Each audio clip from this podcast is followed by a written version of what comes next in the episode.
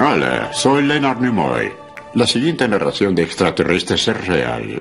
Y por real quiere decir irreal. Son puras mentiras, pero mentiras divertidas. Y es que al fin y al cabo no es justamente eso la verdad. Pues la verdad, no. La historia comienza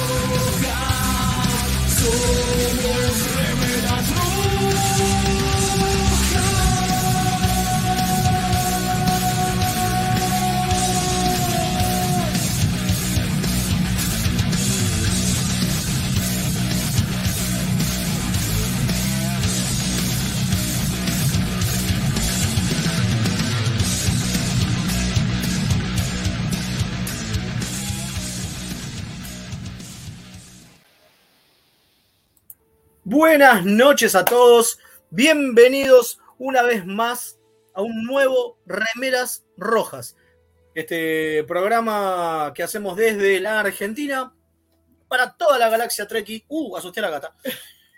Salió corriendo. Dije toda la galaxia Treki se asustó a la gata. Este, para toda la galaxia Treki, hoy grabados, hoy no estamos en vivo, así que todo lo que hablen acá en el chat lo vamos a ver después.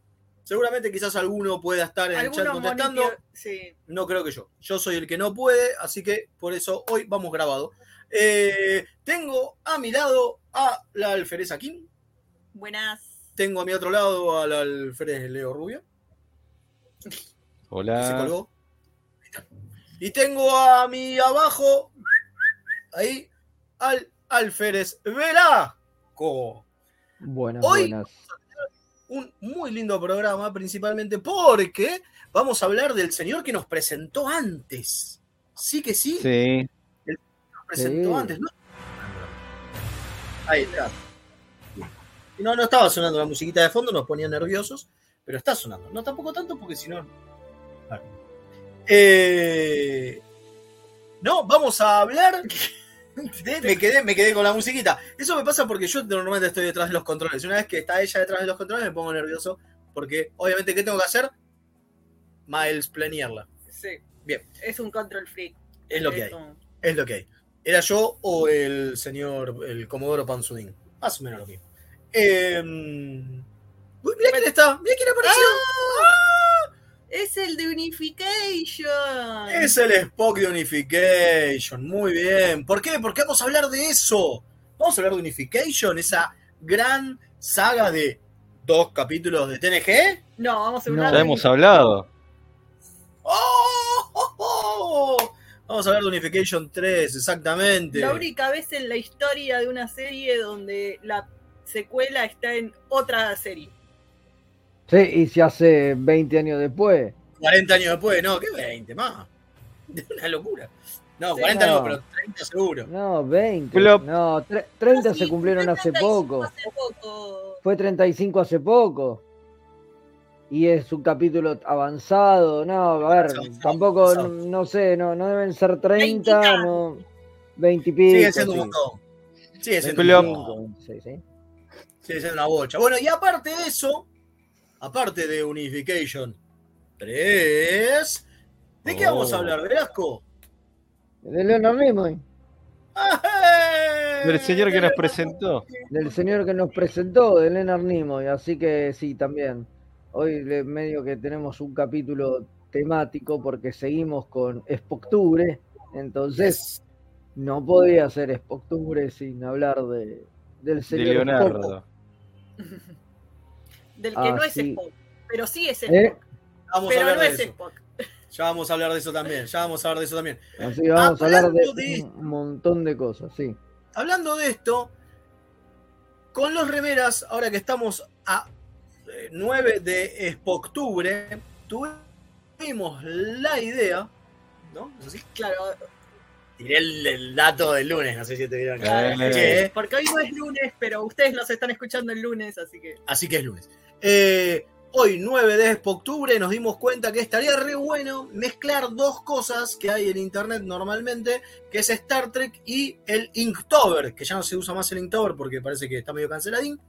Hay otra clase de. Sí, hay otra clase de. El inventor resultó ser un, señor no, no, no del Oh. todo respetable. Mira, Pero. mira qué loco. vamos a hacer- arruinan todas las. ¿Viste? loco? ¿no? se puede tener nada, no, No se puede disfrutar de nada. Rompen, Mirá, rompen decí que- todo.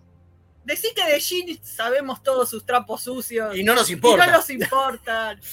Así No es que. que no los tuviera. ¿Por, por qué es un. A ver, eh, hizo un net positivo para el mundo. O sea, si vos agarrás todas las barbaridades que hizo Shin con las cosas buenas que No, dejó al pero mundo. tampoco hizo barbaridades, pará. Eh, Por eso, claro. Ya, tampoco Está hizo tantas barbaridades. aparte- está, muerto hace, está muerto hace muchos años, digo. Ya está, ya, aparte, ya claro, todo eso. No lo cancelaron nunca. Tampoco tanto como el del señor. Bueno, no importa, no importa, no, no cerramos esto. Lo importante es que queremos mezclar la idea de eh, dibujar, la idea de que nos muestren sus, este, sus artes, sus posibilidades que nosotros, por lo menos nosotros cuatro, no tenemos. Y queremos que Spoctubre sea para los remeras rojas eh, Spoctubre. eh, mes de fanart de Spock. Esa, Es lo no, que está de vulcanos, decir. de vulcanos. De vulcanos. De vulcanos en general. Entonces, Sí, si a vos Podemos afectar tu box también. si a vos, a vos te hablo, a vos, querido fanático de Star Trek, porque te gustan las, podés dibujarte una Tepol. Si a vos, a vos te hablo, no, ¿por qué no? Pueden hacerlo. Es vulcana. No, estoy. Dibújalo. Si a vos, si a vos, fanático de Star Trek, te gustan las orejitas, puedes hacerte un Tuvok. Eso sí, no importa cómo lo dibujen, dibújenlo, lo mandan eh, por nuestras redes sociales o a remerasrojas.gmail.com. Nos Y perdimos la, la po- la- la posibilidad histórica de hacer tu octubre, que nunca lo vamos a hacer. Nunca lo vamos a hacer. Es que no hay tuvo que en No. otra serie. No, solo picar.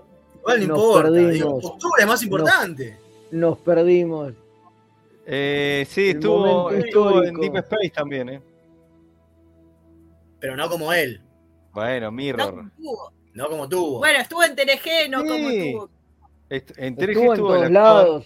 Estuvo en- Claro. como, no como tuvo, que estuvo en un montón No de como lados. tuvo. No, pero tiene razón, tiene razón En Leo, que en el mirror, en el mirror aparece un tubo. Ah, es verdad, es Eh. verdad, el tuvo Mirror. Eso es cierto. Es cierto, es cierto. Bueno, no importa, lo importante es que queremos que nos mandes un sus dibujitos de eh, vulcanos. Sí, puede ser también vulcanos propios. Por ahí Puede ser tenés un personaje tuyo que sea vulcano. Totalmente. Así que nos manden sus dibujos Con el hashtag Spoctubre. y los vamos a estar mostrando. llenamos la internet de dibujitos y de lindas cosas. Eh, así que bueno, creo que no hay nada más. ¿Tenemos No, tanda? No. Tenemos tanta. eh, Vamos a Eh, la tanda. Tenemos tanda y todo, Bueno, así que vamos con la tanda y después de eso empezamos con el capítulo de la semana donde vamos a hablar de... Unification 3.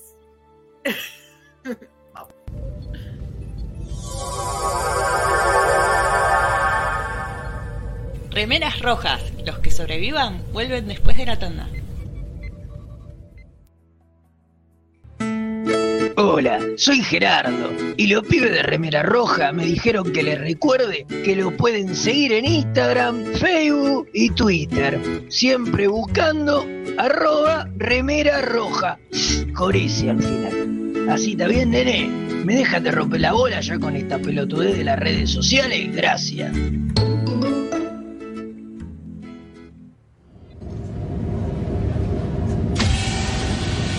Hola, humans. Soy Stoll, el primo de Quark. Los remeras rojas me prometieron un porcentaje de las ganancias si les recordaba que pueden ayudar a que el programa mejore. Pueden aportar en pesos en cafecito.app barra mixtape radio o en dólares en coffee.com.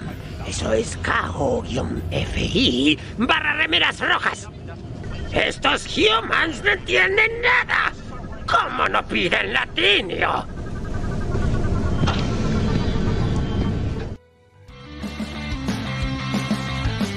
Jugar es divertido, tengas la edad que tengas. Jugar es la mejor forma de aprender cosas nuevas. Jugar genera relaciones que otras actividades no logran. Jugar es parte fundamental de la cultura humana. Jugar es un acto revolucionario contra la sociedad de consumo que... Bueno, jugar es algo mágico.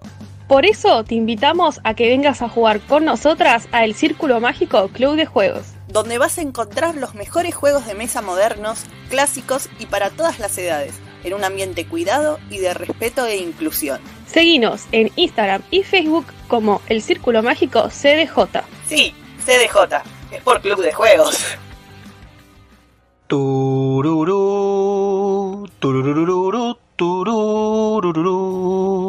Los guionistas de TNG usaron el póker como juego para unir a la tripulación del Enterprise, porque obviamente no conocían el extenso catálogo de Akataka tienda de juegos. Mael, ¿podés dejar de jugar a que sos Jack Palance? No, aunque usted no lo crea.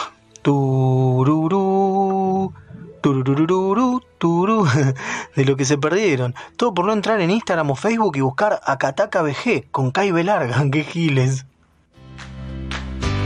Los amigurumis vienen directo de Japón y no son solo peluches tejidos, son parte de su cultura y son muy kawaii. Tené tu amigurumi personalizado de la mano de Hecho con Amor, de Mamá Manualidades. Búscanos en Instagram como amigurumis.mamamanualidades para ver todas nuestras creaciones. Si sos de los que sufren cuando un amigo te dice de jugar al TEG. ¿Por qué odias que sea tan largo y que terminen todos peleados? ¿O sos de los que está cansado de que en tu casa solo jueguen al truco o a la generala? La tienda Geek Out tiene todo lo que necesitas. Vení a conocer el maravilloso mundo de los juegos de mesa modernos. Conocer nuestro local en Blanco Encalada 2518, Belgrano. O visitar nuestra web tienda.geekout.ar. Geek Out, tenemos todo para que la pases bien. Las mejores impresiones 3D, los más hermosos sublimados y el mejor trabajo en vinilo lo podés encontrar en Bazar FL413. Hacemos todas las personalizaciones y le ponemos la mejor onda. Búscanos en Instagram como bazar.fl413 y haz tus sueños realidad. FL413, un bazar abierto a puro diseño.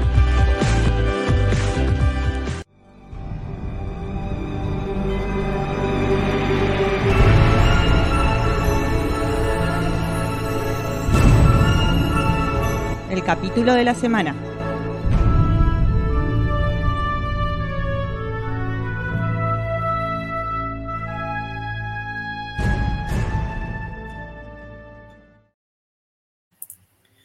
Se nos cayó Leo.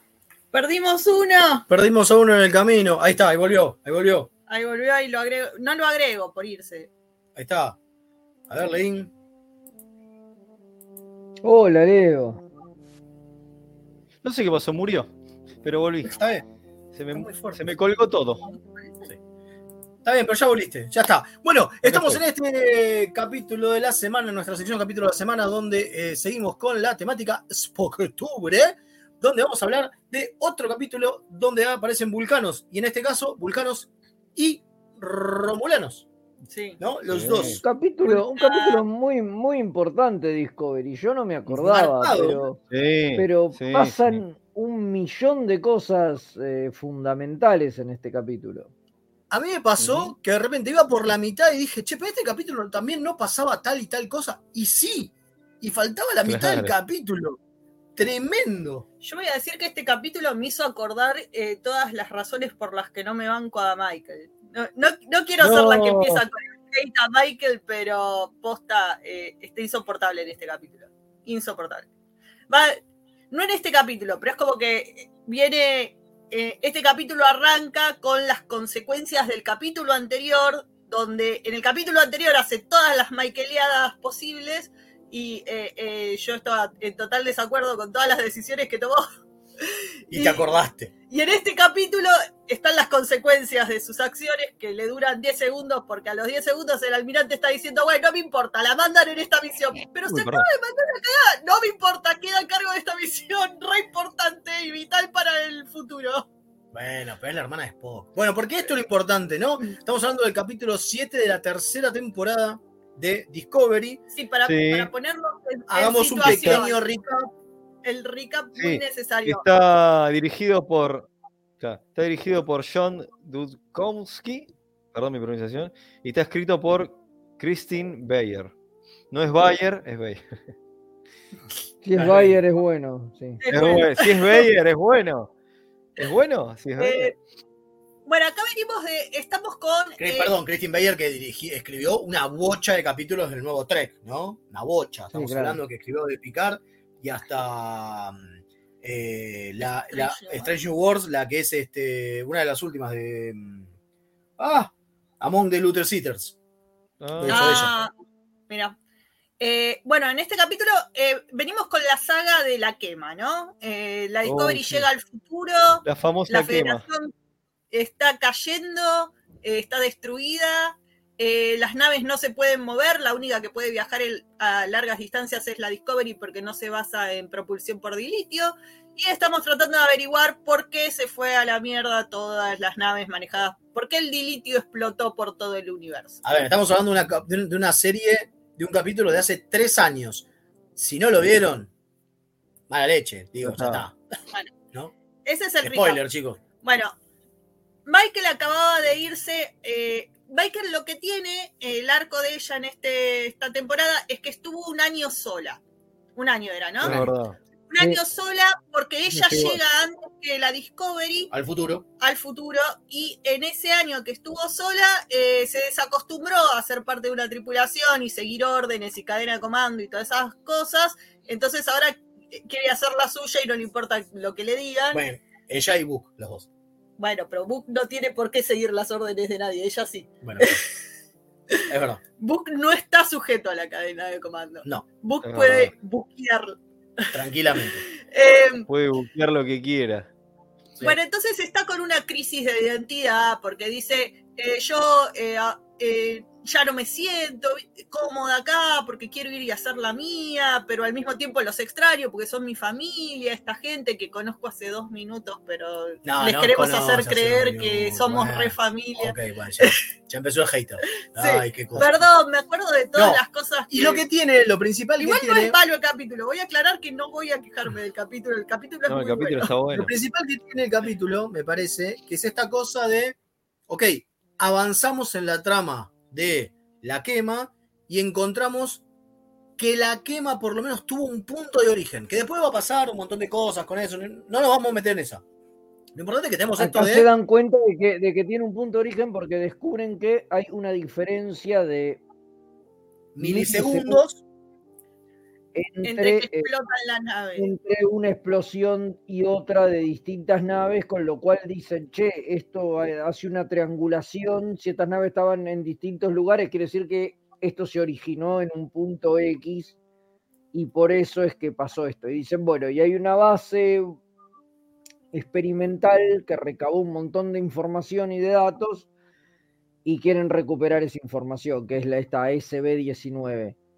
El no, problema es, es- una base de datos, o sea, porque es, es como que los vulcanos tenían un, un proyecto. Sí, es como un satélite, sí, sí.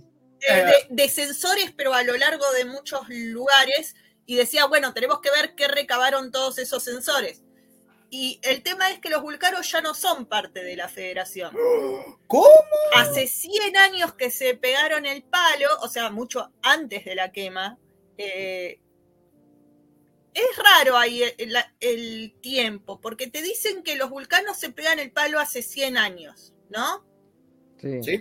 Pero al mismo tiempo te dicen que la gota que colmó el vaso fue eh, que ellos estaban tratando de desarrollar esta eh, forma de propulsión para usar en vez del dilitio. Ah, ahí ya me acuerdo por qué. Porque el dilitio ya se estaba acabando. Exactamente. O sea, la quema terminó de romper todo a la mierda, pero el dilitio ya escaseaba y los vulcanos medio culpaban a la federación del agotamiento del dilitio porque decían que estaban expandiéndose tanto que estaban agotando todos los recursos. Y no solamente eso, sino que estaban apretando a los, paí- a los países, a los mundos miembros, y eso hacía que se quedaran sin recursos. Como, como que no le estaban dando bola a los miembros por expandirse más y es un pará, no necesitamos expandir. Primero ocupémonos de los nuestros antes de expandirnos más, pero bueno, la, la mentalidad expansionista de la federación hacía que siguieran tratando de abarcar cosas y los vulcanos no estaban de acuerdo, entonces los vulcanos dijeron, sí, ¿sabes qué? Vos seguís expandiendo todo lo que quieras, yo me voy al carajo. Porque aparte, No. y acá viene Y ahí, y, ahí Interesante. lo que, y- y ahí lo que pasa es que después viene la quema y acu- culpan a la federación de originarla. Claro, porque ellos es lo estaban con este proyecto, el SB19, que era parte del proyecto de buscar otras formas de propulsión que no fueran el litio, y tenían una idea como de portales locochones, que era similar a la idea de la Discovery, pero sin red miceliana. Eh, y eh, el tema es que los vulcanos dijeron, eh, no, no vamos a seguir investigando esto porque es peligrosa esta tecnología, la vam- no nos parece que haya que seguir investigándola. Y la federación dijo, ah, no, vamos a seguir investigándola. Al carajo, no me importa.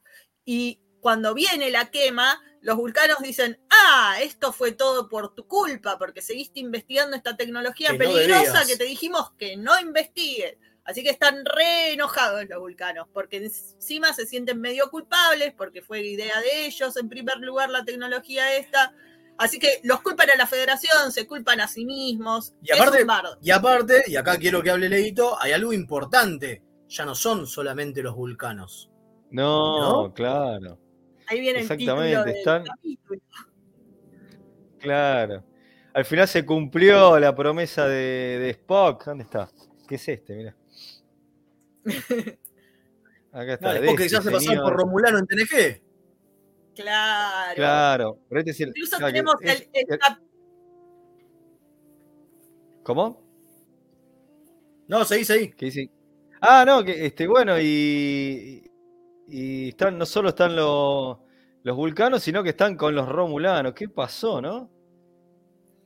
Sí, finalmente. Pasó que siglos después. dice que los vulcanos recibieron a los romulanos en, en, en Nibar, que ahora se llama Nibar, el planeta vulcano. El planeta antes conocido como Antes vulcano. conocido como vulcano. Ahora es Nibar, Como Prince. como Prince. Eh, los recibieron El símbolo. Calculemos que los. Sí, igual Bocha. eh, no queda claro cuándo es que. No, eso es cierto, los no queda claro cómo. Los romulanos, No, cuándo pe- es que- pero dicen que es como 200 años después de la muerte de Spock, por lo menos. Sí. Porque, Sí, cuando dice que Spock lo, con- dice lo consiguió, qué sé yo, y le dicen, no, bueno, pero tardaron muchos años, de- fue como 200 años después de su muerte o una cosa así, o sea que... Claro. Y se ve que los, Pero- los romulanos todavía recuperándose de, de que son refugiados en la época de Picard. O sea, esto tiene que ser entonces, digamos, ponele 150 años después de Picard. Ponele. Más o menos, una cosa así, sí. Seguro que los, los romulanos seguían en mala. Y se tomaron el tiempo los vulcanos en decirle, güey, vení, yo te presto mi casa, primo, que te quedaste sin. Claro, porque Vení, lo es eso. Porque lo importante es eso. Es Pero se tomaron su tiempo. Sí, pero es retomar lo que decía Nimoy de éramos dos razas separadas, éramos la misma Nimoy. raza. perdón, eh, Me gustó porque Nimoy me gustó. Ya lo Nimoy, este, Spock y Nimoy es lo mismo. Totalmente. Eh, esto de éramos eh, una misma raza que nos separamos, pero podemos volver a unirnos. Y de ahí viene el Unification 3, ¿no? que Claro. ya de por sí el título hace referencia a Unification, el capítulo de TNG, eh, que aparte es la primera vez que eh, una saga de capítulos tienen el 1, 2, 3. Porque si no, siempre tienen títulos distintos, O uno y dos. o 1 y 2. No, pero 1 y 2 creo que. No, como muchos dicen parte 1 y parte 2, pero no, Parte 1 dos. y 2. O sea, esto es Unification, Unification 2 y Unification 3. No parte 2, parte 3. Eso también es una, una cosa rara que pasó en TNG. Bueno, acá lo respetan. Lindo detalle. Eh, Bueno, es lindo eh, el segmento donde ponen Sí. un cachito de Unification 2 eh, a Sí. Spock hablando sobre su, su eh, mirada utópica de reunificación con los eh, romulanos. que es parte de la bitácora del almirante Jean-Luc Picard. De los archivos secretos, porque era todo top secret. esto. Muy bueno, Está bueno. Está, está bien pensado en Ese está bien continuidad. Sí, sí, coincide. Claro, porque era toda secreta la, la, La la misión. misión, de Spock. claro. Estaba súper undercover. No le había dicho ni al padre a dónde se iba. Y Y está Nibar, lindo. yo- sale de un fanzine el- la palabra. Eso es Ujú. como Cuente. Muy, muy loco. Cuéntelo, cuéntelo. Cuéntelo, Eh, Velázquez. Bueno, eso lo inventa una, una de estas mm, fans de Star Trek de la década del 60 que inventa el término en un, en un fanzine que quiere decir al Nibar justamente quiere decir algo así como la unión de dos es, Cosas es eso, diferentes. básicamente. Claro, la unión de dos cosas diferentes, sí, sí, sí. Que es como un Bueno, término que se usa más para algo, como para algo romántico, digamos. Si que era para algo lo, lo- lo utilizan ahí en el, en el fanzine, pero bueno, después alguien ve que lo, to- lo tomó en Discovery para usarlo acá. Dicen que también aparece una nave que se llama la Nibar en algún momento, en algún capítulo. Sí, a mí me de- resuena eso. ¿eh? de- de- de- de- ¿eh? En Enterprise creo que aparece la En, nave. en Enterprise, claro, en Enterprise, que es donde aparecen muchos vulcanos. Eh, ahí aparece una, una nave Nibar y bueno, toman eso y acá lo usan ya para nombrar el planeta directamente, lo cual está, está buenísimo. Y bueno, y Michael Bueno. después pide, pide el juicio ese bizarro eh, para conseguir la, más- la- Lo tratan como juicio, pero en realidad es una cuestión académica, ¿no? Es parte de la Academia Vulcana de Ciencias.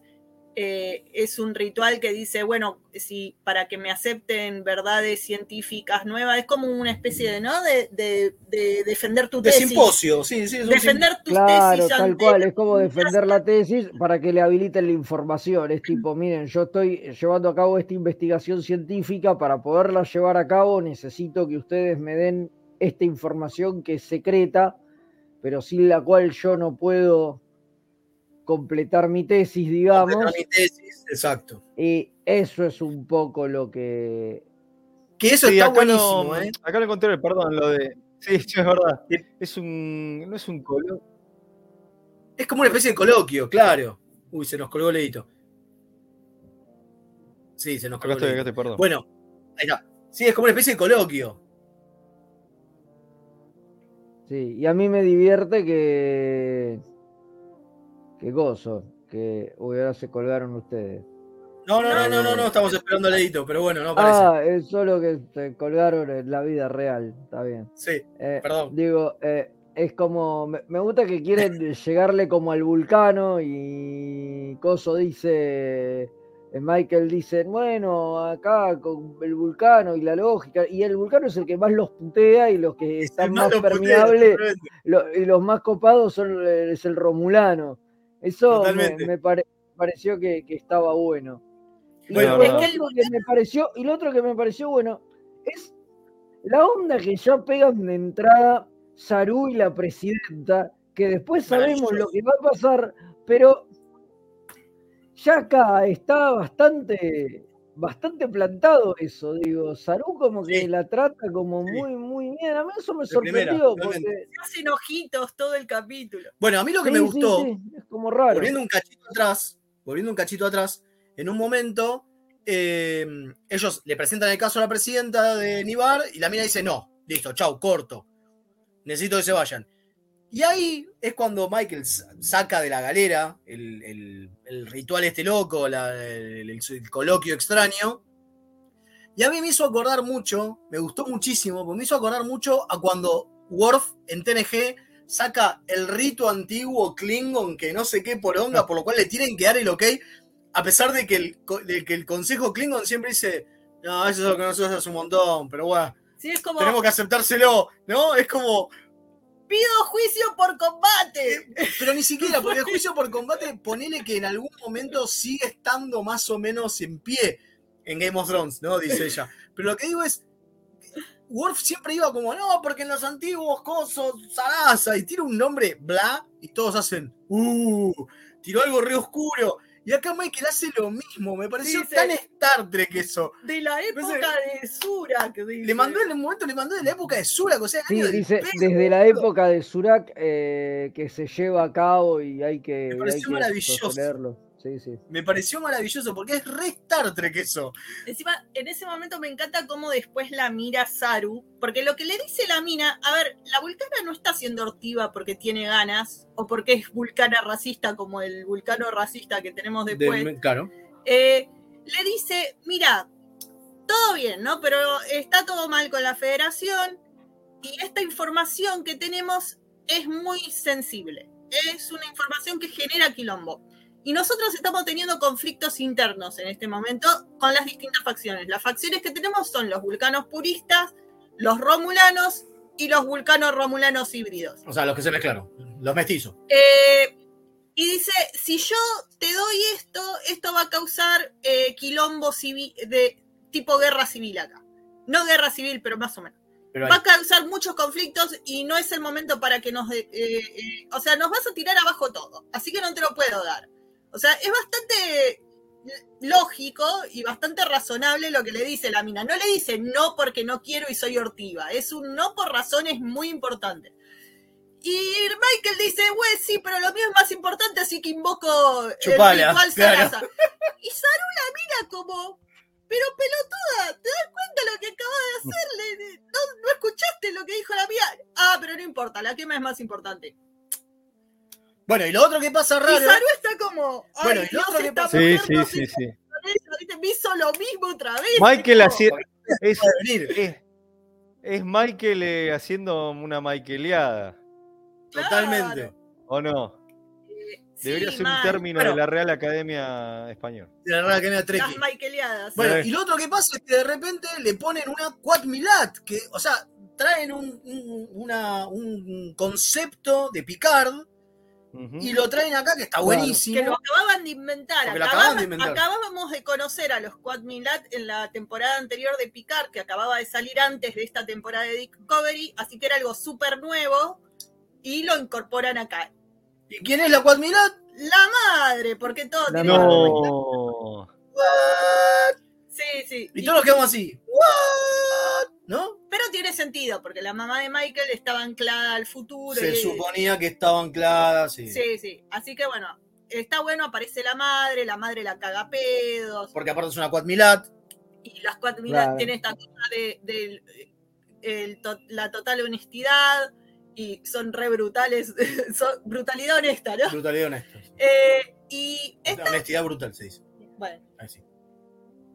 No es de brutalidad. Es que no es brutalidad honesta, es honestidad brutal. Pero Bueno, bueno, honestidad claro. brutal.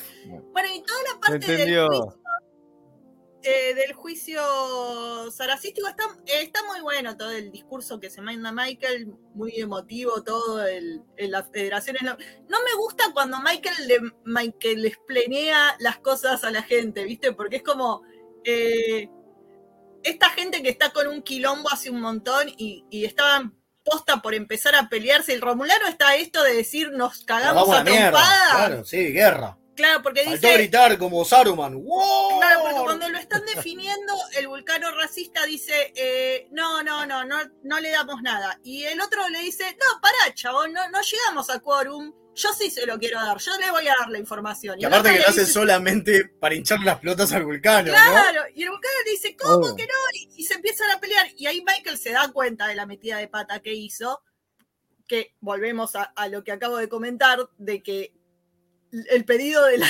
presidenta era totalmente Era por algo, razonable claro. y de que lo que hizo va a causar eh, una división en el pueblo de la unificación. Va a desunificar.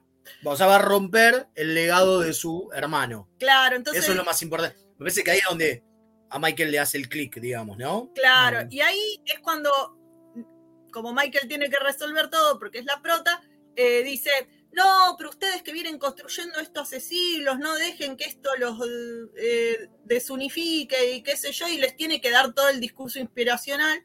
Eh, entonces dice, toma una buena decisión, que es un buen retiro mi pedido. No, no me den la información, no me importa nada. eh, eh, quédense como está, pero no se peleen. Por favor, no se peleen. Claro. Eh, Leo, ¿querías decir algo?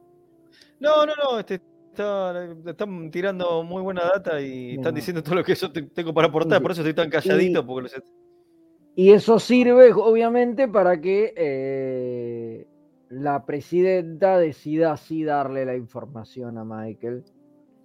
Claro. Y bueno, y ese, No, es, el ahora- fin- y ese es el remate del capítulo. Claro, Y no, lo, me- y lo no- que iba a aportar era lo de que... Sí. No, no era el dato de la nave, pero terminé de decir eso y yo lo digo, lo de, lo de Nibar, eh, de eso, lo de la nave, ahí, ahí lo digo. Bueno, eh, no, eso, que ahí le dan la info y bueno, con esa info ya seguirá la serie y podrán obtener bastante información. Lo otro que pasa en este capítulo importante, que no tiene un carajo que ver con este plot, es que le hacen a Tilly, a Tilly primer oficial. Ah, que, que no, No. ay, por No, favor, ¿cómo nos indigna? Perdón, ¿Se el plot B es convencernos a nosotros de que es una buena decisión poner a Tilly, es convencer al espectador de que esto es razonable lo que están haciendo. Eso es el ¿Se plot acuerdan B. cómo nos indignamos con eso? Qué paparruchada, boludo. Me indigné hoy de nuevo, sabelo. Otra vez. Si encima posta el plot B es como decirte, mira, Tilly va a ser primer oficial, pero créenos que es buena idea y créenos que están todos de acuerdo y créenos que tiene sentido dentro de la cadena de comando y créenos que está súper calificada aunque hay gente con más Rango. y, y experiencia. Es, es eso el plot B, el vamos a hacer esto, nos importa tres carajos, vos créenos que tiene sentido, vos, el que está mirando. Chotísimo. Sí, no, no, no se entiende. La cuestión es de que un primer oficial pueda ser cualquiera, es como cualquiera, justamente. Cualquiera, claro. Sí, sí, sí, sí. Muy raro, boludo. O sea, Muy es alférez, eh, Tilly, es No, tipo, y además le dice al tipo, bueno, sí, igualmente yo mm, voy a seguir estando por debajo de usted cuando habla con Stamets, porque voy a tener menos Sí. rango, pero pero le voy a poder dar órdenes porque soy la primera oficial, entonces como... ¿eh? Claro, viste como diciendo, "What?". ¿Cómo entra eso en la cosa? A ver, se, se entiende porque es la única protagonista que hay, digo, o sea... Solamente ya, por eso. Stamets no lo podían poner porque está ocupado con otras cosas. Por eso, digo, se entiende solamente por eso, pero es como un recurso un poco vago. Digo, no sé, traeme un personaje Un secundario, unos capítulos, algo, porque encima no dura mucho. No, encima no dura mucho, no, no, no. Bueno, y la otra es la símil intervención que le hacen donde todos le dicen, sí, queremos que seas nuestra primera oficial. Bueno, eso está bien, es como que se gana la aceptación de. Es una pelotudez, una pelotudez. A ver, pero, a ver, no, pero, eso, pero eso tiene, a ver, pero eso tiene el, resen- el resentido en el fondo, digo, porque es eso, es, es uno más de ellos. Está bueno cuando el jefe es uno más. Cuando ascienden a tu compañero a jefe, está bueno, es mejor que, que el dueño ortiva de la empresa. Se supone que va a ser, que va a ser menos garca y qué sé yo. Entonces, yo banco que los compañeros la banquen, digo, porque digo, es eso, es bueno, Sí, dale, sí. lo que no tiene sentido- Te no bancamos que vos seas la jefa porque va a estar todo bien. Sí, lo que no tiene sentido es que ella era la que estaba limpiando el baño y tenías tipos que ya venían con mucha más carrera y le digan, sí, te rebanco, está bueno que seas vos. No, perdón, No. pero no. Sí, es, es, es raro, pero bueno, qué sé yo. No, a ver, Mínimo. vos podés poner. eh, no es el. A ver, que los chabones la banquen, te la creo, ponele. No. Pero no tiene ese. No, sigue sin tener sentido. Pero bueno, más allá de eso, más allá de eso, capítulo, bien. No, Sí, sí. O sea, lo malo que tiene el capítulo es, es lo de Tilly. Ya está. Totalmente, sí. ¿Sabes que sí? Sí. Sí, sí, sí, todo lo de Michael con la madre, sí. Michael, muy bien. Michael encontrando su ni- lugar de Y que ni nuevo. siquiera es malo, digo, o sea, es una mala decisión a largo plazo, es una decisión Claro. de, de- de- de guion, digo, no, no, no es algo malo de, No, a, dentro del a nivel capítulo. plot, a nivel de- Claro. dentro del capítulo, digo, porque incluso el plot, como decíamos recién, de que los compañeros la banquen y qué sé yo, que es un poco el, el plot ese, está bien, es lógico, ella habla ahí, habla con Stamets y casi que le pide permiso, le dice, mirá, no sé si a vos te va a molestar, que yo te dé Claro, órdenes. por eso, Digo, como plot está bien, escrito. eh, está bien manejado, pero es una estupidez que le ofrezcan ser primer oficial a una mina que hace cinco minutos era una cadete. Claro, exacto, exacto. Pero bueno, así que, bien el capítulo. Sí, no, bien. muy No, y lo de la, la nave Nibar es de, apareció en Enterprise, como bien habían dicho, en el capítulo. Shadow of Pesheng. En Shadow of Ah, Gem, claro. claro. Claro. Hablando de vulcanos garcas. garcas. Sí, totalmente. Ujú. Mamita. Everywhere. Totalmente. No Así que bueno, No se duerma, Velázquez, que para dormir nos tenemos cuando nos toquen la boiler. Ahí nos ponemos el pijama. Bueno. para atrás. así que vamos ahora una pequeña tandita y vamos a hablar del gran Tiene Leonard Leonardo. Spock Nimoy.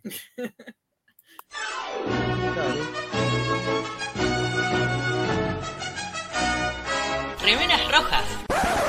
Es lo que hay. Buenos días Andrómeda, transmitiendo en una estación espacial de manera totalmente pirata para todo el universo observable, desde el año 2519 trayéndoles música, noticias y la mejor compañía para todos y todas los que trabajan en el espacio profundo. Androides, mecánica cuántica, matemáticas, peronismo. Escuchanos en Spotify, Evox, YouTube y más. Accessing library computer data. Space Seed, Mira, el capítulo donde Ricardo Montalbán muestra toda su sensualidad. totalmente. Y se cambia de uniforme todo el tiempo. Porque tiene que mostrar pectorales, Tiene que mostrar los Viste que tiene pectorales. unas si usted ropas. tuviera los pectorales de Montalbán y no esa panza horrible, Sí, Yo estaría todo el tiempo en bola, maestro. Estaría todo el tiempo rompiéndose Nunca, la remera. nunca entendí por qué en, en ese capítulo se pone la remera roja. Remeras rojas. Hacemos radio porque somos feos.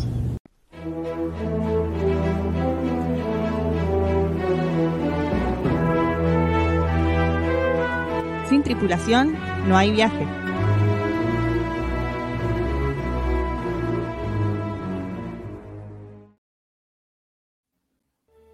Eh, Estamos bendiciéndolos, chicos. Estamos Sí. bendiciéndolos.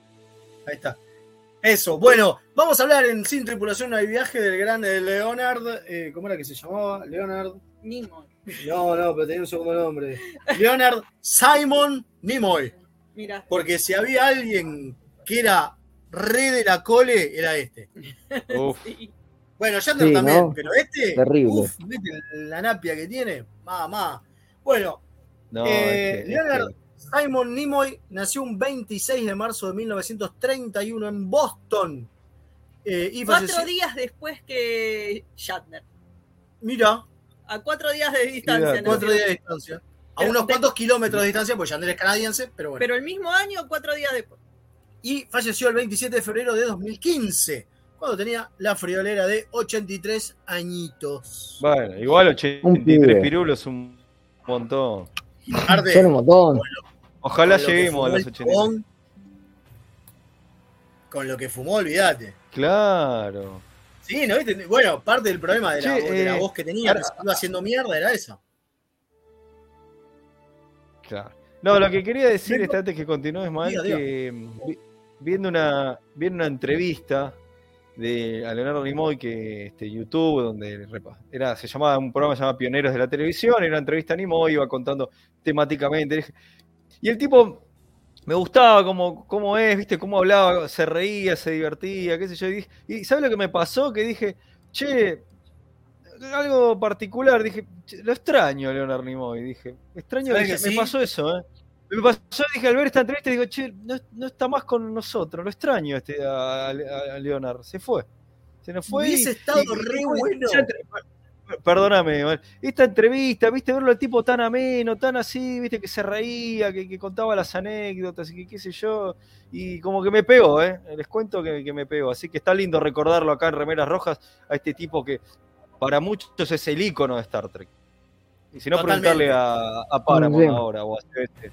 Bueno, pe- ahora sí. Es que a mí me pasó parecido. Leyendo sobre la vida del chabón, una de las cosas que me quedó fue un. Hubiese estado re bueno, re bueno que el chabón hubiese visto todo lo que vino después. ¿No? Realmente.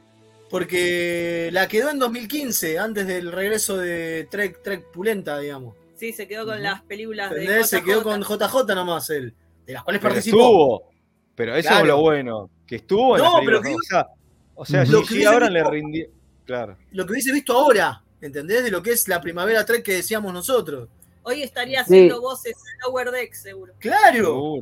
De hecho, él en 2010 anunció su retiro como Spock y bueno, y después de eso grabó su aparición en, en Into the Darkness y dijo que era el- lo último que iba a hacer como Spock y bueno, dos años después se murió, ya para la tercera ni siquiera Nada. había llegado, pero igual ya había decidido retirar al personaje, ya dijo que no lo iba a hacer más para que pudiera crecer Zachary Quinto como, como. Spock. Totalmente. A mí, eh, una de las cosas que me quedó, bueno, obviamente, a ver, tiene una carrera enorme, pero principalmente en el año 77, él saca un libro muy importante para él, que es una especie de autobiografía, donde, que se llama No soy Spock. Y la marca específicamente, tengo alguna, un pedacito de lo que, de lo que habló él después, un- muchos años después, porque en realidad una de las cosas que le pasaba a él era que, claro, eh, Spock había sido tan importante para su carrera que todo lo que vino después era Spock ACD. ¿No? Spock está haciendo D. No era Leonard Nimoy ACD o la nueva película de Leonard Nimoy o la serie de televisión de Leonard Nimoy o tenemos de, de- de invitado a Leonard Nimoy. Tenemos invitado a Spock. ¿No? Bueno, eh, lo que pasó fue que se tomó un par de años después de, de la serie eh, en el que no aceptaba papeles, porque todos los papeles que le ofrecían eran papeles de Spock de la B. Spock Bo 2, digamos. Claro. Todos tipo Spock los papeles que le ofrecían y él no quería. Y así es como después termina agarrando eh, Misión Imposible. Misión Imposible. Claro. Eh, Donde hace de el gran. ¿Cómo es que se llama el personaje? El gran mago, una cosa así, pues no tenía Para nombre. No tenía para nombre. reemplazar a, a Martin Landau, que curiosamente Martin Landau había sido uno de los que habían pensado para que fuera Spock. Para que fuera Spock, totalmente. sí, fue- Claro. No importa, a lo, El a gran lo que París. Ahí está. lo que, a lo que voy es que en un momento él es- termina escribiendo algo que dice, pasé por una crisis de identidad definitiva. La pregunta era si aceptar al señor Spock o luchar contra la embestida del interés público. Esto lo está escribiendo más o menos en el 90. O sea, 13 años después de- de- del No Soy Spock, ¿sí? Y dice, ahora me doy cuenta que realmente no tenía ninguna opción en el asunto. Spock y Star Trek estaban muy vivos y no había nada que yo pudiera hacer para cambiar eso. Y cinco años después, en 1995, saca su otro libro que es Yo soy Spock. Y me parece una maravilla el tipo aceptando que su creación, porque también el, el Yo soy Spock habla también de lo que es la creación específicamente de, de- de- de- de su arte y cómo fue influenciada por Spock, ¿no? Eh, y el tipo, siendo un artista tan... Hay una de las cosas que yo siempre digo de, de, mm, de nuestro quinto remera roja de José Luis Gaitán, que lo veo como un héroe, un, un- un tipo del renacimiento, porque tiene muchas aristas artísticas, ¿no? Tipo canta, va, eh, come, eh, compone música y aparte eh, dibuja de la hostia y escribe. Dibujante, claro. ¿no? Es como muchas cosas. Bueno, Nimoy era igual. Nimoy era un tipo que actuaba, pero aparte cantaba, tuvo un, un disco donde... eh, Varios. Varios, pero principalmente uno sacado en la época de, de, de Star Trek. eh, la balada de Bilbo. la balada de Bilbo Baggins, de Bilbo Baggins totalmente. Mm. Eh, pero digo, pero aparte era escritor, fue, bueno, director de cine, le gustó la idea de, de dirigir, eh, fue pintor y fue fotógrafo. O sea, Fotógrafo. una locura, una locura Mm. el chabón, un real, un una real persona del renacimiento, como yo le digo, ¿no? Un tipo con, un artista con todo. Es como, no sé si les pasa, vieron que hay muchos músicos que nosotros normalmente los conocemos porque están en una banda y tocan, no sé, la batería. Pero el tipo aparte toca la guitarra, toca el piano, toca el clarinete y aparte canta y es como, wow, ¿la sabes todas? Bueno, eso es solamente en la música. Nimoy tenía en todo. Es como, ¿no? Porque Bueno, eh, Sí, es que y dice que era muy buen cantante. Muy buen creo que esa era la personalidad de él de que no podía estar quieto y que probaba cosas nuevas. Eh, tipo, en la biografía que leí decía que él era medio hiperactivo y que eh, probó de todo. Entonces, eh, cuando en la época que tenía que laburar de lo que fuera antes de pegarla como actor, cuando estaba eh, remándola, eh, el chabón fue eh, limpiador, fue eh, limpiador de peceras de veterinaria, fue taxista, estuvo Taxi, dos años en la reserva del ejército, llegando a ser sargento. Eh, la idea es que hizo bocha de laburos y laburos de clase lau- trabajadora, no Sí, sí, laburo de- vendía de- aspiradoras también. Claro, todos laburos de la Vendía calle. Vendía el marciano chupatierra. Sí, sí, vendía aspiradoras y con eso ganó junto guita para irse a Los Ángeles. Sí. Exactamente. Sí, eh, o sea que eh, él tiene esta cosa de probar cosas diferentes y tener distintas facetas y una vez que, que prende con lo artístico, que era lo que él quería, o sea, él empieza con teatro desde chico, en, el- la, secu- en la secundaria ya está actuando. Él en el 70 escribe eh, una obra sobre Vincent Van Gogh, una obra de teatro que aparte creo que la protagoniza. Sí, la protagoniza. Sí, Sí, pero Entonces, no, es, no es hasta después de, de Star Trek que, que él eh, puede dedicarse 100% a la actuación. Hasta, hasta ese claro. momento dice que todo el tiempo agarraba papeles muy falopa y que no le daba y que muchas veces... Porque necesitaba comer. Muchas veces volvió a y tuvo otro- otras changas, tipo laburó mucho de taxista, por ejemplo, que era un laburo donde podía ir, viste, y hacer un- unos días, manejar un taxi algunos días como para parar la olla hasta que le saliera otro laburo como actor y qué sé yo, y que hacía mucho eso, digo, porque a los actores de reparto les pagaban muy mal Y sí. y bueno, y no tenías laburo todo el tiempo, entonces te Claro. alcanzaba Y para él ya vivir tenía- un, un ratito. Y él ya tenía, ya tenía a su primera hija en esa No, época. tenía los dos. En ese momento ya tenía sus dos hijos. Ah, ya tenía los dos, claro, claro. Sí. Sí, sí. Entonces, digo, era una. Y, y- y era el que, ten- el que manejaba la guita, el que traía la guita a la casa, digamos, no le quedaba Sí, otra. sí, claro, obviamente. Eh, pero sí es cierto que después de Star Trek, todo lo que se le abre también le da la posibilidad de vivir de otras cosas y hacer y probar otras cosas. Eh, él tiene, la parte de fotografía es interesantísimo, la búsqueda artística que tiene. Tiene un libro, el último libro que, que- que publicó de fotos, que es su última colección, es un libro sobre el mujeres, el cuerpo femenino Ah, obeso. sí, sí, sí. Es un libro donde él estaba, quería mostrar la belleza de las mujeres aunque fueran gordas. Es un libro todo de Me fotos, parece que el aunque está de más, porque creo que justo lo que No, quiere bueno. demostrar es eso. pero justo eso es lo que voy, digo. Él lo que decía es, la mujer es bella igual y el cuerpo puede ser bello igual, más allá de que el- lo- cualquiera que lo vea diga, ah, pero está gorda. Y por eso se enfocaba en eso. Toda esa serie de libros, eso fue, eh, tuvo una tuvo una presentación en una, en una galería, pero aparte salió en un libro, se, se consigue el libro de, de fotos, está recontra buenísimo. eh, y eh, que- creo que fue, no, no, miento, muchos años antes, también sacó un libro de poemas.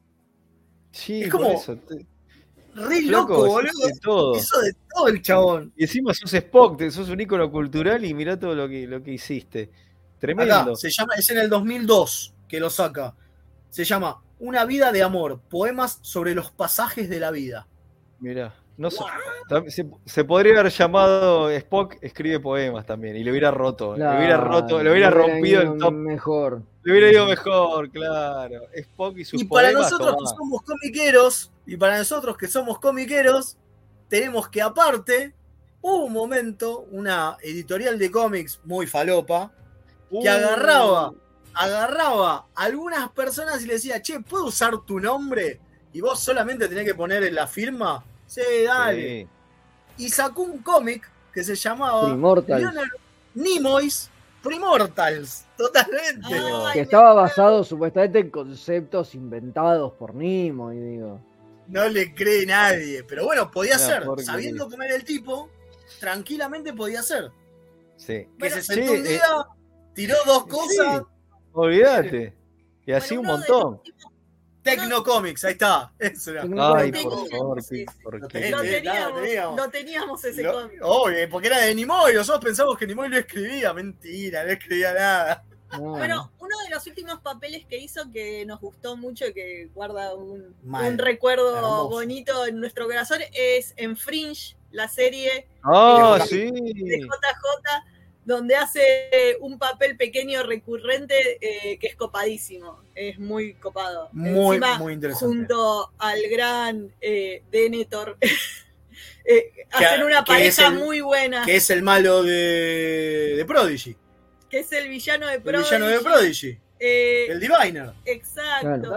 Eh, hacen una muy buena pareja de, De viejos am- locos. Viejos locos amigos hippies. Hermoso. Totalmente. Sí, eh, no, lo que, iba, lo que iba a mencionar es que si bien este Nimoy fue una sor- es como que al principio él cuando quiso dirigir la, la- eh, también es un poco que lo coquetean con eso para que vuelva a ser Spock, pero al principio para los produ- productores, qué sé yo, era bueno, es un capricho de este tipo, vamos a ver oh, qué, qué madera tiene, y al final demostró siendo un gran director y la 4 se superó porque la 4 este, tuvo más éxito, es una de las películas de Star Trek más recordada por la, por la Doña Chola, por decir un ejemplo de la cultura Totalmente. popular. Sí, sí. Eh, Yo y soy de los que le parece una mierda la 4, pero bueno. Bueno, está, perfecto, pero yo, te- yo te- no me estoy refiriendo si está buena o mala la película, sino estoy diciendo de, de- de- de las películas de Star Trek más recordadas. Sí, la que, que más, la más le llegó a la gente justamente porque la que, tra- la que estaba ambientada en, en la época este, de ese momento. Y bueno, y el tipo dirige este, una película muy popular, que es un- fue una adaptación, que era Tres hombres y un bebé. O sea, la carrera de Nimoy venía repuntada, venía con todo, venía pim, pim, pim, Tres hombres y un bebé, también fue re popular. Vos decís, la gente es como decir, ¿sabes que esa película está hecha por Leonard Nimoy? Decís, ¿cómo? Tres hombres y un bebé. Y la, ¿sabes cuándo se pinchó la siguiente película que hizo? Porque el tipo venía subiendo, subiendo, subiendo, viste que pasa así la carrera de los directores. Después vuelven a reinventar o siguen. Nimoy como que no. Tuvo un- una película siguiente que era un drama y no funcionó, le fue mal y ahí, de ahí yo creo que se pinchó la, la carrera de él. Después a ver, hizo más cosas. Hizo metió Claro, después me- creo que, bueno, dirigió capítulos o eh, dirigió un ¿No es capítulo. la en de los pibes albinos? No me acuerdo, pero habría que chequearlo. La remake. Eh, eh, Ah, no, no. pibes, eh, Es Carpenter, basada- boludo. ¿Está basada en Stephen King esa? ¿Esa decís? No, me parece que no. Bueno. ¿La de los Eh, pibes lo- demoníacos alienígenas? lo- los, pará, ¿Vos estás hablando del pueblo de los malditos? La remake Sí. es, es- es de Carpenter, Fe. Sí, ah, yo pensé que. Pero Nimoy está ahí, ¿o no? No. Está Mark Hamill, No boludo. ¿Te sirve? Está Mark Hamill, está Christopher Reeve, bueno, no sé si te sirve. Bueno, Eh, Bueno, Nimoy está en la, en la de en la remake de los Body Snatchers de los 80. claro, ahí está, ahí está, ahí lo tenés, sí, sí, Como sí. actor Bond ahí Night. Ujú, Claro, claro. Eh, no, y después me acuerdo que él dirige un capítulo que escribe el hijo, que bueno, después el hijo también se hizo este, director, eh, que no se me fue el nombre. eh, este, Adam. para Adam. un- Adam, Adam Nimoy, que en un capítulo de una, de una serie de ciencia ficción, me acuerdo que ese que se había dado el gusto como, o se había dado esto de que el hijo escribe el capítulo y el padre lo dirige, bueno, esta cuestión. Una de esas tantas series de ciencia ficción de 80s o 90s. No sé si era Outer Limits, pero ponele, para que tengan una idea. No, habría que chequear. El precio de una pasión. Ese es el título. 1988. Ah, qué- Esa es la que cae horrible. qué- Ahí está, qué- pero venía el- de- de- el Sí. drama romántico que tiene eso. Pero venía, eso para mí es una. Dirigió, dirigió Sí. tres más, ¿eh? Ah, bueno, Igual bueno, siguió, pero. más a fondo cuando hablemos de la De él como director, digamos. Claro, tiene razón Kim, viste, la alfereza tiene razón. Pero para mí, esa que le haya ido mal a esa peli fue donde se pinchó, ya. Porque para mí venía en alza, ¿eh? Nimoy, bueno, Y ¿qué sí, porque fue justo un año después de Tres Hombres y un Bebé. Por eso. Este. Y es mala, viste cómo es mala la peli. Viste, Sí, viste sí. cómo es Hollywood, es cruel, es cruel. Es cruel. Es Así que sí, cruel. bueno, Leonard Nimoy, la verdad que una bestialidad, un Bravo. tipo al que le debemos una bocha. ¿no? Gracias. Sí, Sí, lo amamos. Yo lo único que quería mencionar antes de, de- de cerrar es que además eh, él eh, actúa en un capítulo de Man from Uncle, que es la primera actuación que tienen en- junto con, con Shatner. Con Shatner. Ah, Exacto, que laburan eh, y Coso hace como de villano y es durante la Guerra Fría y están, son dos personas que están de los dos lados del muro. eh, y bueno, Shatner hace como un agente joven de, de Uncle justamente y Shatner hace del enemigo. Y eh, Nimoy, Nimoy hace del enemigo. Y bueno, nada, y esa es la primera aparición, esto es unos años antes de, de hacer Star Trek, en el 64 creo que es. Eh, Bueno, Sí, y- Y lo que No le consigue realmente Sí. el papel de Spock, que es el haber estado en el teniente, la- Claro, el el- piloto sí. de Gene Roddenberry anterior a Star Trek. Que ahí como- trabaja con Roddenberry y eso es lo que lo convence a. Roddenberry de, de usarlo como Spock. Y es por el que peleó a rajatabla de que tenía que estar. Porque después de The Cage, que querían boletear a todo el cast, que lo hicieron, eh, Roddenberry eh, peleó a rajatabla así de que Spock tenía que quedar y tenía que ser Nimoy. Y, logró que la cadena le dejara conservarlo y la verdad que gracias porque Star Trek no hubiera sido lo mismo. Totalmente. No, sin duda. Che, eh, lo- y los- nosotros los nerdos eh, no podemos olvidar de que Leonard Nimoy hizo un montón de voces. e hizo la voz de Galvatron, la versión eh, reformada de Megatron en la película de Transformers Bien. animada, que tiene una Totalmente. voz del cara. Y después cuando se muere en esa película, Orson Welles hacía la voz de Unicron, que era como un Galactus en esa película. Ajá. Nimoy lo reemplaza a Orson. Welles. Total, nada más la ni voz nada de menos. Nimoy- la voz de Nimoy haciendo de, de Megatron es increíble. Es increíble. Bueno, Sí, así que sí. maravilloso. sí. Le- lo queremos una bocha porque eh, no es joda, a mí me pasó parecido que a Leo. Leyendo todo Sí. dije, hubiese estado re bueno. ¿Sabes qué? Aparte, hubiese estado re bueno que haya visto, que pudiera haber visto a Adam Nimoy casarse con, Eh, Con García, con Yatsia. como detalle, ¿no? Eh, que se sí, casa sí. en la familia. Totalmente. Hubiese Bueno. estado re No, ¿sabes lo hubiera estado como- bueno?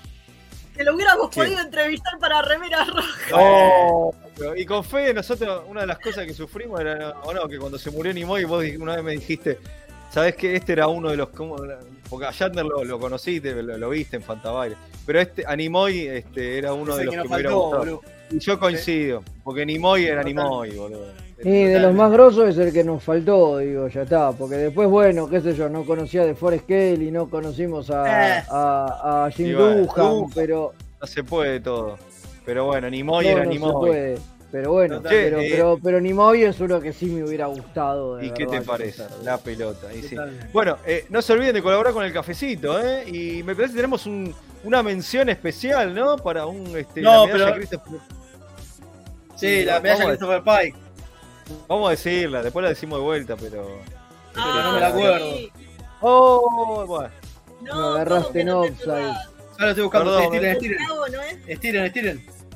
Bueno, tenemos Sí, un eh, radio escucha que nos tiró una lluvia de cafecitos para que empecemos la nueva cadena de merchandising que dijimos que íbamos a hacer. Gustavo Morán, te queremos mucho, te tenemos en el cocoro. La primera remera va para vos. Te vamos a hacer la medalla Christopher Pike al radio escucha del año. Estamos pensando bien cómo lo generamos, pero lo vamos a generar, así que quédense Sí, en línea que cualquier momento Bueno, se y obviamente, gracias a todos los que colaboran con cafecitos, todos. Muchas gracias a todos. Sí, Totalmente. muchas gracias a todos, los queremos un montón. Aunque no colaboren, los queremos más si nos dan like y no se suscriben al canal, por favor, que estamos muy cerca de llegar a los mil suscriptores. Eso, loco. Díganle a los familiares que suscriban y de última Claro. que toquen la campanita y que no les avise, pero no Sí, importa. para el que no tiene un mango, la mejor forma de colaborar es comenten en el video, denle like y suscríbanse, así el algoritmo nos es más favorable. La mejor manera de comentar es agarrar y hacer un cabezazo al teclado, así, ya está. Con eso Ahí se- está. Totalmente, sí. Como, hace Spock este, mira, pimbi. Ahí, puf, Sí. ahí, ahí está.